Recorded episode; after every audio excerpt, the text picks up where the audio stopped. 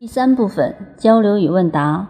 二十六，问：您怎么理解印度哲人所说的“开悟就像一个深渊，你跳或是不跳？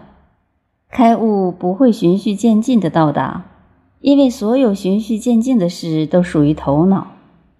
对于我们想要开悟、一瞥高维空间的人，修行似乎是唯一路径，但又觉察到开悟更像是恩典。”对此，您有什么建议？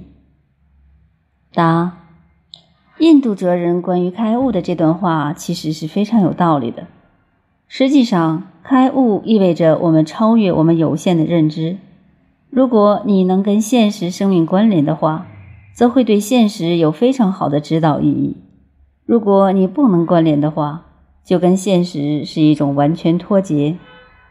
我们想用现实的思想、思维逻辑去开悟，那是不可能的，因为我们现实中有时间是常量的概念，永远有着过去、未来、刚才一会儿的概念。只要有这种概念在，我们就把自己困在三维状态里面，我们连四维都去不了。只有当下可以通达 n 维，n 趋于无穷大。所以，所有的修炼修的是当下。当下此一念。